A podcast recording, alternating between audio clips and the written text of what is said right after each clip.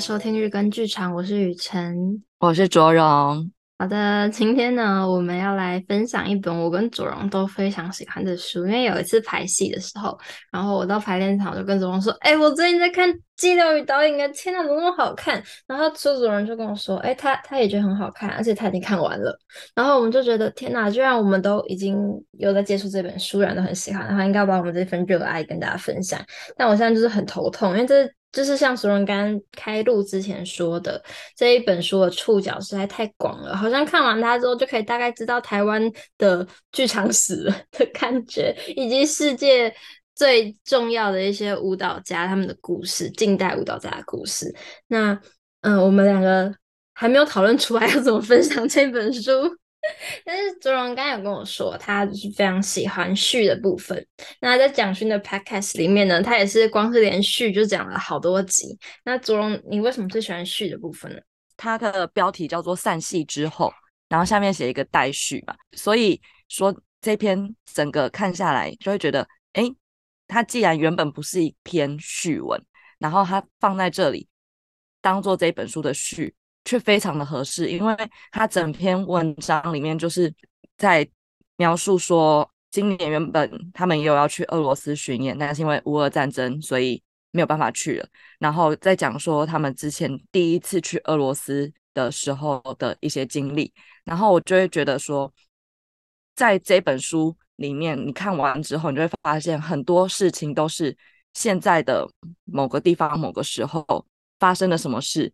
可能是跟可以跟上一个是时代的，呃，某个时候发生的什么事去相互有呼应到的，就像它里面也有写到家族合唱，我不知道大家对黄明老师的家族合唱这个作品熟不熟悉？那他那个作品其实作品的背景是有一点点在讲白色恐怖的这件事情的，然后但是这个主题他搬到世界各地去演，每一个地方的人民多多少少都会有共感，都会有那些回响。所以说，这就又呼应到刚才我们说的序里面的这件事情。哎，当时可能冷战刚结束，原本觉得俄罗斯是个很遥远、不可能进去的地方，但是他们进去了。但现在突然，原本呃已经去了好几次俄罗斯，又因为一场战争，然后我们国家被列为所谓的不友善国家，所以我们就没办法再去那里进行呃演出的活动，就会觉得说这种。此一时彼一时的那种感慨嘛，就是当时跟这个时空背景虽然有那么多的不一样，但却有很多事情是很相像的这种感觉。雨辰呢，就是看完就很想要去莫斯科，怎么办？我觉得好看的原因是他在讲故事，他一开始就是用一个很带有秘密感的一个。好像被尘封的历史故事去带入这本书，然后他在讲云门的历史，但他同时也是在讲怀民老师心里的愿景。然后像就是这一篇文章，其实是我觉得整本书里少数很近年写的文章。他这本书里面很多文章都是好几十年前写的，最近怀民老师已经退休了嘛，才去整理这些。他曾经写过的文字，然后著作成这本书。那这个序里面呢，我就觉得最后一段也很感动。最后两句话：做自己相信的事，留下可以呼吸的空间，这也许是我最勇敢的抉择。我一直感念云门董事的支持，耐心种树，耐心看孩子长大。看新一代的舞者成熟，俄罗斯可以等待。就是他这里是在看云门剧场外面那个绿色草皮的孩子们奔跑，然后他写下这段话，就会觉得啊，这是什么？就是前辈的温柔。真的，我看那句话，所以超感动的。嗯，而且你要从他整篇文章，就是这个大时代，然后这么多风风雨雨写完之后，他最后收在那个草皮，我就觉得很感动。对。就你看完序了之后，你就会不知不觉的一直往后看下去。真的，我这开头很厉害，就像今年金钟奖曾宝仪主持人，他就说他花了很多很多的心思在那个开幕影片上。他们的开幕影片开了那么多会，然后去了那么多地方去做制作录制，然后演了那么多角色，其实就是因为那个影片成功，让今年的金钟奖整个人人们会一直很想继续看下去，因为开头对了。我觉得序很好看。如果大家就是最近不想看书的话，你可以拿这本书的序来看，看完就想要看下去了，很厉害，很厉害。真的看完你就会想要继续翻下去，而且它每一篇其实篇幅都不不长。对，而且而且它它每一篇的主题都不太一样，你就会觉得，哎，我现在在希腊，然后哎，我现在在欧洲，哎，我现在到美国去了，然后就一直有新鲜感，嗯，很有趣，就很适合睡前看个一篇，然后就睡觉这样，而且会有一种不知不觉你也就看完了。你看完一本书，好像你就变得很有知识，可以跟人谈论舞蹈，因为他把所有你要对舞蹈最基本的认知都告诉你了，所以你就是其实你只有看这本书诶，但就可以讲起话来很像舞蹈大师，就是很很作弊的一本书，就是浓缩所有世界舞蹈精华在里面，近代的啦，世界近代的舞蹈精华在里面。而且其实怀民老师也是从小就会写小说啊，然后对文字的造诣也是非常的深厚，所以这本 书的文笔之好，你会一直被他用文字的聪明诶给惊艳到，就哦，这里的文字居然是可以这么的鲜明，然后这么用这种方式去书写，非常有自己的风格，而且读起来就会觉得这种沉浸在文学的美好里面的幸福感，觉得自己特别有文化。有些也是很简单的文字，但你就可以体会到当时的那种，就是那个情境的感觉，虽然是很简单的描述。我觉得这本书里有很多很难能可贵的片段，像是嗯、呃，老师跟 Pina Bausch 的一些互动，他们之间的情谊，包括他们怎么样一起讨论著作啊，怎么样一起抽烟，然后笑谈种种。可是，尽管这些很细腻的书写都让人觉得很动容，我自己最印象深刻的还是，嗯、他在谈论于大刚先生这一段，就是管前路四十号，想念于大刚先生，就是可能是因为真的是跟最近教教教纲叫什么，现在一直在从呃，就是教育部。课纲的课纲，就是在提倡白话文，我觉得是新新一次的白话文运动，就是心里其实觉得蛮可惜的。然后看完这一段，也会觉得，对啊，这就是为什么我们应该要，我们还是应该要学这些传统，不能说传统啦，就是这些我们的经典，应该还是要去认识它的。但你很难告诉别人，就我自己很难说为什么。但我觉得这篇文章就是讲的很清楚，这就是为什么经典很重要，我们要读经典。可是我念完是真的太长了，怎么办？那篇的篇篇长。好，我我从我我就是跳着念的。好，于大刚先生是引我入门的人。一九七三年春天，我在台北南海路美心处演讲。介绍现代舞，年轻人挤满了讲堂。一位老先生准时到，却已没座位。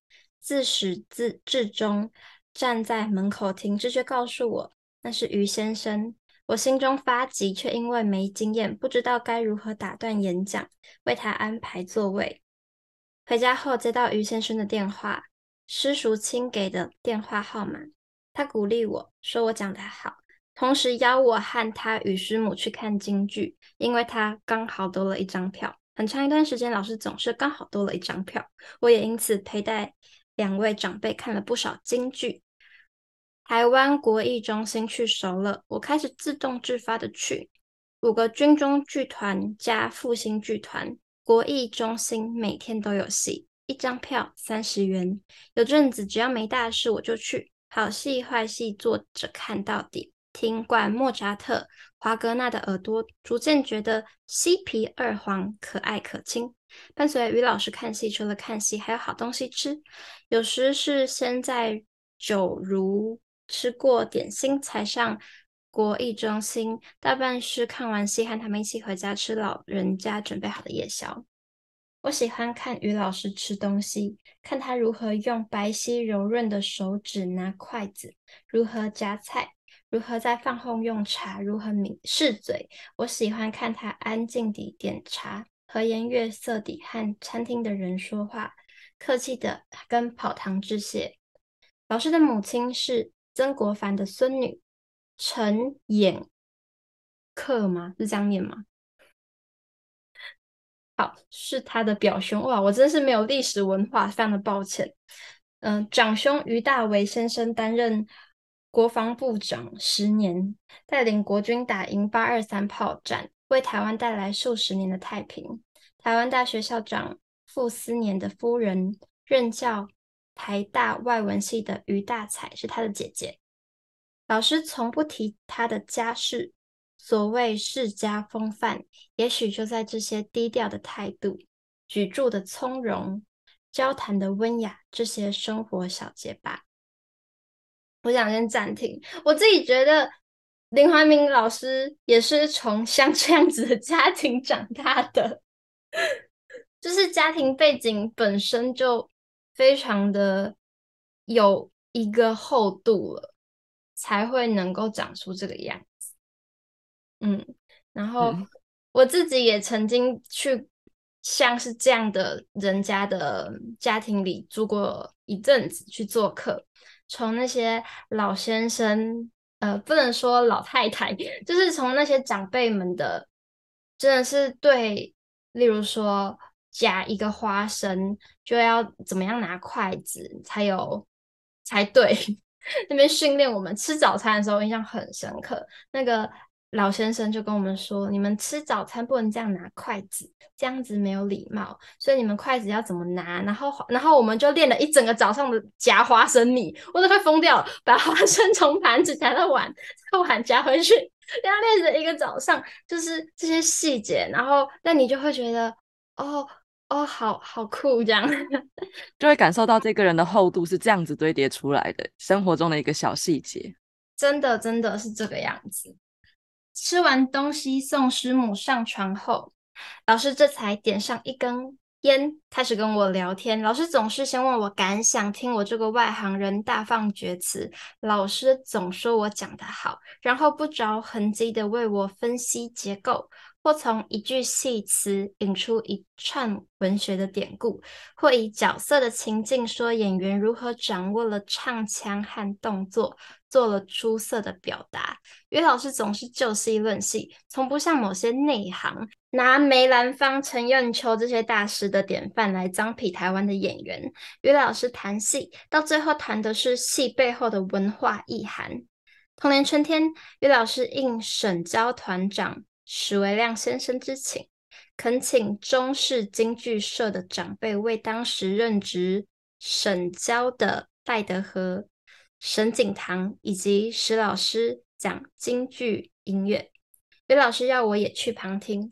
侯佑宗先生讲锣鼓点，阿元璋先生和几位长伴示范唱腔。最让我感动的是。曹俊林老师为我拆解示范起霸的动作组合，那是一堂重要的编舞启蒙课。好，我我觉得可以先先跳跳跳，因为我我觉得他整段其实就是让我很，我觉得遇到这样的老师真的很幸运，以及一个好的老师的样子。好，后来在一次舞团的聚会里，俞老师说他很喜欢云门舞集这个名字，除了历史意义之外，充满了诗意。门庄严坚实，像人的身体，而云正是流转舞姿中万种风情的最佳写照。七四年，葛兰姆舞团首度来台，老师写了《我们从玛莎·葛兰姆记吸取些什么》。呼唤舞蹈界，尤其是云门舞集，要倾听祖先的脚步声。他指出呼吸的重要，强调传统的拳术，静坐里的呼吸，使肢体活动、血脉流通，讲心境，再再是舞者修炼的重要法门。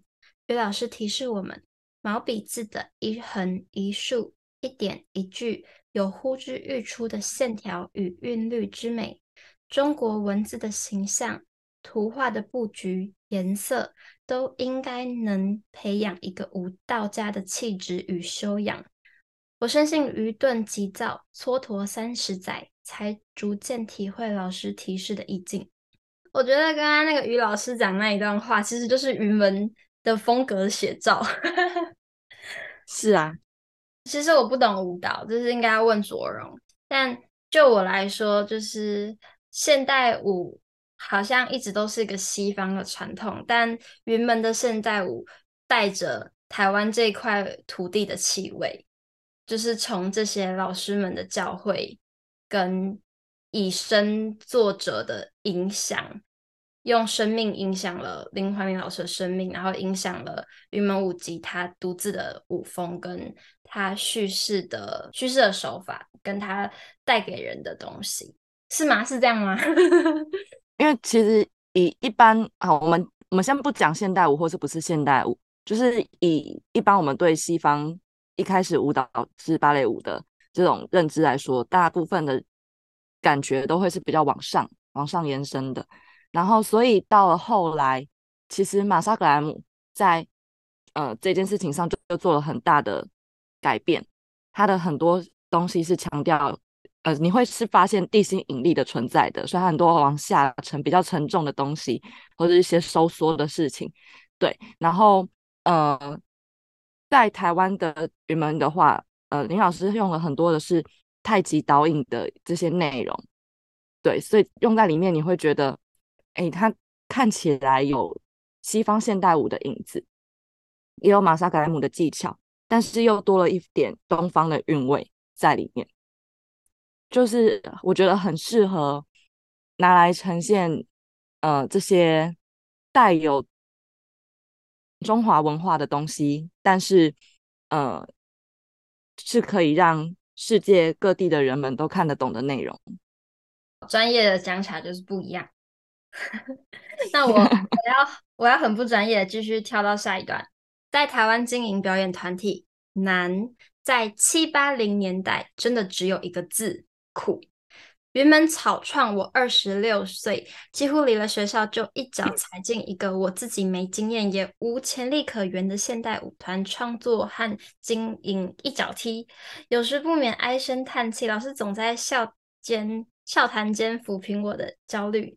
有一天，看我又在钻牛角尖，说：“别叹气，你来，我讲庄子给你解闷。”哦天哪，我觉得现在我应该这样对彭敏说：“来，不要叹气，你你来，我讲庄子给你解闷。”彭敏就是这样钻牛角尖啊、哦，然后又唉声叹气。对不起，对不起，我现在抱怨起自己男朋友。又来了，又来了，彭敏不要听的内容。你以后要剪一个彭敏不要听特辑。不能，他就就哎、欸，他这样很方便的，他只要听那一集就知道我做了哪些事。好，我们继续。大冈先生那时担任仪态旅行社董事长，办公室就在博物馆一箭之隔的馆前路四十号。六七零年代出现在那十坪不到小办公室的人，包括。李翰祥、江青、胡金銓、简志信、魏天聪、陈映真、许长惠、楚歌、张晓峰、施淑清、李昂，京剧界人士、文化戏剧系学生。文教记者，各种各类的作家、诗人、艺术家，或请益，或聊天，或只坐在那里听别人说话，人来人往。午餐时间到了，老师就叫排骨面，请大家吃，吃完再谈下去。那是台北最开放的沙龙与文化教室，我觉得很羡慕诶，而且我昨天跟诶，是昨天吗？前天去台南找一个朋友玩，然后他是。成大的博士生，他就我们就聊到他的梦想。简介一下，我那个朋友，他以前一直都是校排第一名，就是我的高中同学。然后他永远都是校排第一名，然后我就看得很开心，想说啊，我都不用争，他太努力了。然后后来因为他是上台大嘛，然后就嗯，我我很常去台大，也就是有保持联络，直到他研究所跟博士去成大读，回台南这样。然后就是聊到他梦想，他就说他梦想就是家里的一楼对外。是人来人往的街道，然后人们都可以自由的进出他家一楼。然后他想要做的事情是影响大家的生活方式，让自己让所有的人都能够找到自己最喜欢的生活方式。这是他的志业，是不是很像？很像哎、我觉得这个想法很酷。对，然后我就说：“天哪，我跟你完全颠倒！我开门就不要看到人，我只想要看到河或海或山，然后就不要有人来吵我。我家只要有一个排练场，然后呢，我就一个人快在那边跳舞或是排戏，这样多好！我真的没有那种大爱。”好，两种不一样的触角啦。对啊，我怎么会跟这么大爱的人当朋友呢？我好奇怪哦！我的朋友都跟我差很多，像卓荣这么用心的人，然后我就这么随便，随便的我要继续读下去了。第一堂庄子上了两小时，逍遥游只讲到野马也，尘埃也，生物之息，香吹也。老师旁征博引，我听得入神，笔记无法周全，望着他傻笑。第二堂以后，稀松吴美云，我后看他后来那一篇讲到美吴美云，才知道这个人那么厉害，这里只带过而已。姚梦佳、黄永松四位汉生大将也被点来讲课啊，上课。美云是洋学生，美事问问到底，我才得以从容笔记。庄子之后是李义山讲景色，老师要我们特别注意诗中意象的色彩与节奏。说起长安，老师顺手就画出长安棋盘式的街道，带着我们一路走，一路指点。玄武门、教坊、华清池，仿佛他昨天才从那里回来。向晚亦不是。驱车登古原，夕阳无限好，只是近黄昏。老师说，那是晚唐诗人登高远眺霞光中的长安城所引发的时代感叹，那是大唐的残照。画风一转，于老师引《三国演义》的刘备败走，百姓好弃而行，扶老携幼，江南带女，滚滚渡河。两岸哭声不绝的场景，追忆他亲眼目睹抗战内战中黎民流亡的惨状，老师哽咽，复又叹息，随后安静地说：“大陆文革灾难空前，中华文化的传承与发扬全看台湾了。”梦佳由瞌睡中醒来，美云不再发问，全是肃然。我觉得这一整篇还很长，但我们先到这里。我我觉得我这么喜欢这一篇，也是觉得好像贯穿整本书。虽然有时候讲到印度，有时候讲到某些很很少去到的那种小国家，但是好像这个精神都一直是存在在老师的文字里的。我们今天就读这一本，就读这一篇就好了。然后我觉得明天我们可以换个角度看这本书。可以，可以，没问题。那你呢？还是只有我自己对这篇都没有感觉？你有，你对这一这一章节有印象吗？我现在再看一次，有有点印象。而且你刚才最后念完的这一段啊，其实我有有过类似的体会吗？就是，呃，我不知道大家知不知道有一个舞团叫做新古典舞团，嗯，是刘凤学老师建立的。然后，嗯、呃，他们前一阵子也不算前一阵子。嗯，不知道什么年份的时候，反正我我已经有点忘记了。我之前有研究过，但现在忘记了。然后他们有过去做复兴唐乐舞的这个运动，然后他们那时候就也是很感慨唐乐舞的资料，虽然它处于一个中华文化的状态，但是它的资料其实在中国本地可能已经都找不太到了。你要去到日本、韩国才可能找得到当时的一些唐乐舞的残存的呃被记录的资料。这样子，然后像之前我们也有过跟马来西亚的团队交流的经验，然后那个时候我记得我听我们老师跟他们老师相遇的时候的事情，发生的是这样子，就是他说，呃，他问他们说为什么会想要来台湾，这样，然后他们就说，呃，因为想要来台湾寻根，但是因为就是。中国经过过文化大革命，或者是种种的转变之后，他们其实像文字最简单的，也不是在用繁体字，然后，呃，各种可能比较古风的东西都会被去除掉。当然，现在可能有一定程度的复兴啦，可是就是那个古典最古典的东西已经不见了，反而它一部分的被转移到台湾这个这块土地上面来。所以这些呃中华文化的东西，在台湾就突然变得，它可能反而是一种比较传统的的状态了。所以我就也觉得说，哦，那所以这些东西是真的需要被好好保存的耶，会有这种突然意识到的想法，这样子。无论大家今天听完这一段有多少的感动，我想要想讲最后一段，也是这一篇文章里面的小句子，作为今天的结尾。